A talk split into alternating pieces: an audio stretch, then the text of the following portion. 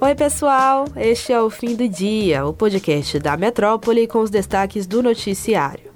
Está começando o episódio desta sexta-feira, 1 de abril. Eu sou Catarina Carvalho e comigo na apresentação Luciana Freire. Oi, Lu. Oi, Cat. Olá, pessoal. O nosso primeiro assunto hoje é sobre o uso das máscaras. Temos novidades. Uma portaria do governo federal desobriga o uso da máscara em ambientes fechados de trabalho. A medida faz parte das ações da União para flexibilizar as restrições sanitárias, uma vez que houve queda de casos e óbitos de Covid nas últimas semanas. A portaria estabelece distanciamento no local de trabalho, mantém prazo de afastamento de 10 dias caso seja confirmada infecção por Covid-19 e permite teletrabalho para aqueles que estão em grupos de risco.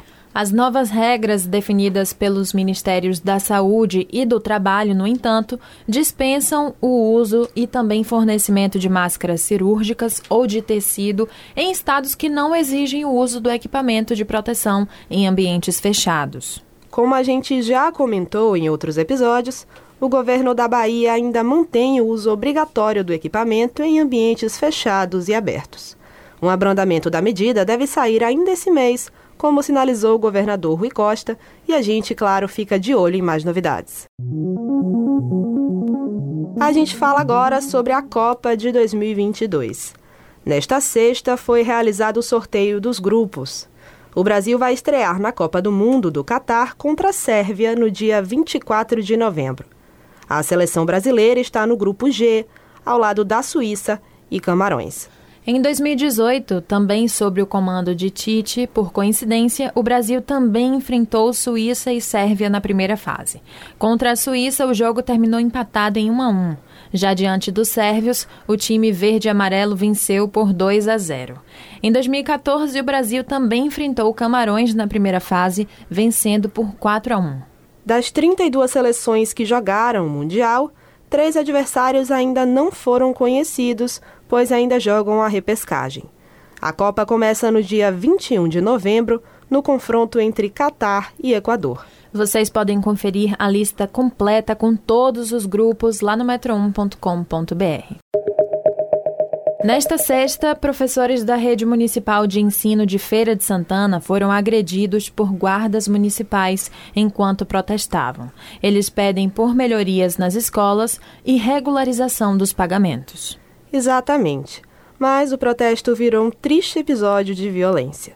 A diretora da Associação dos Professores Licenciados do Brasil, Marlede Oliveira, contou ao Metro 1 que a guarda usou spray de pimenta nos servidores e agrediu os professores com cacetetes.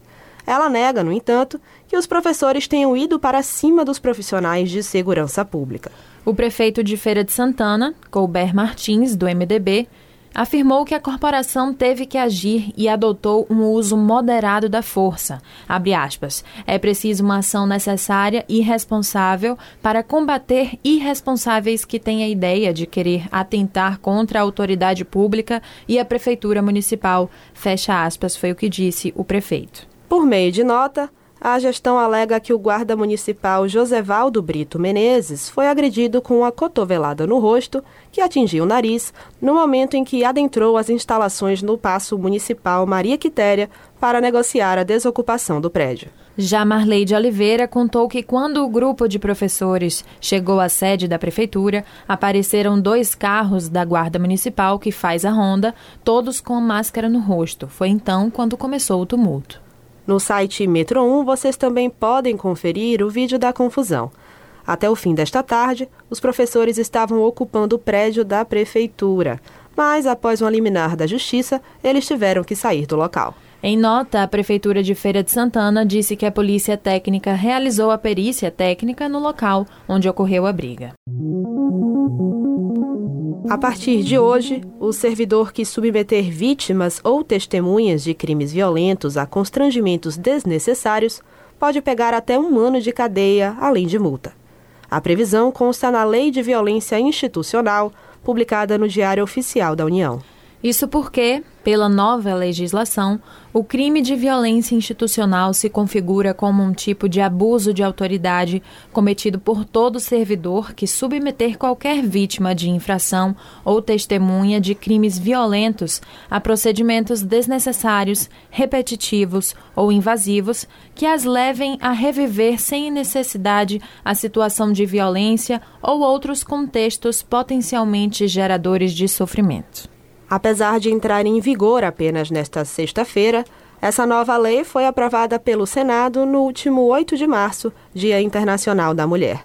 Durante seu voto, a relatora, a senadora Rose de Freitas, do MDB, destacou que a legislação foi motivada pela repercussão do caso Mariana Ferrer. Para quem não acompanhou o caso nas redes, Mariana foi uma vítima de violência sexual em Santa Catarina, que foi humilhada pelo advogado do acusado durante a audiência, sem que houvesse intervenção do juiz ou do promotor.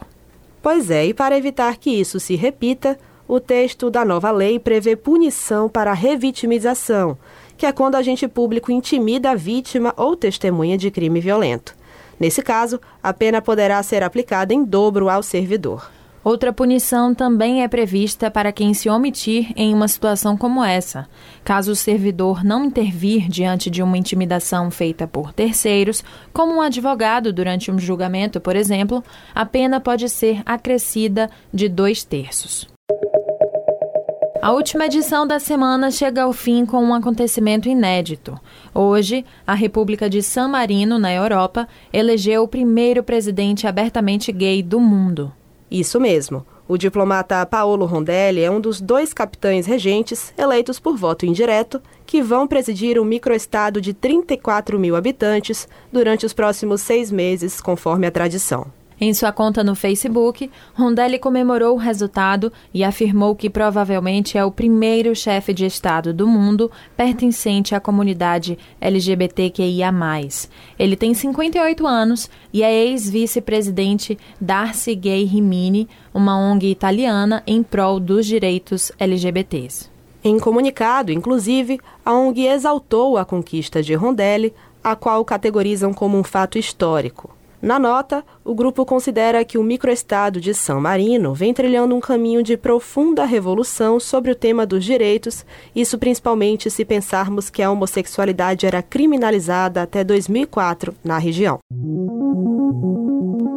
E é isso, pessoal. O episódio de hoje fica por aqui, mas se você quiser ter acesso a essas e outras notícias, é só entrar no metro1.com.br e se manter informado. Acompanhe a gente também pelas redes sociais, arroba grupo.metrópole lá no Instagram e arroba metrópole no Twitter. Lembrando que você pode ativar as notificações no Spotify para receber um alerta a cada nova edição do fim do dia. Tchau, Lu. Tchau, pessoal. Até semana que vem. Valeu, Cat. Tchau, pessoal. Um bom final de semana.